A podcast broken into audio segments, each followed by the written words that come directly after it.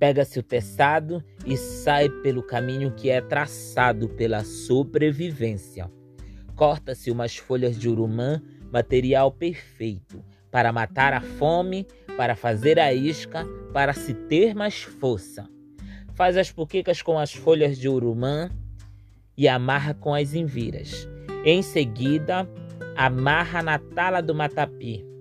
Coloque a armadilha no rio, no luar, na alma, na alegria. Despesca-se na pré-amar, na noite calma.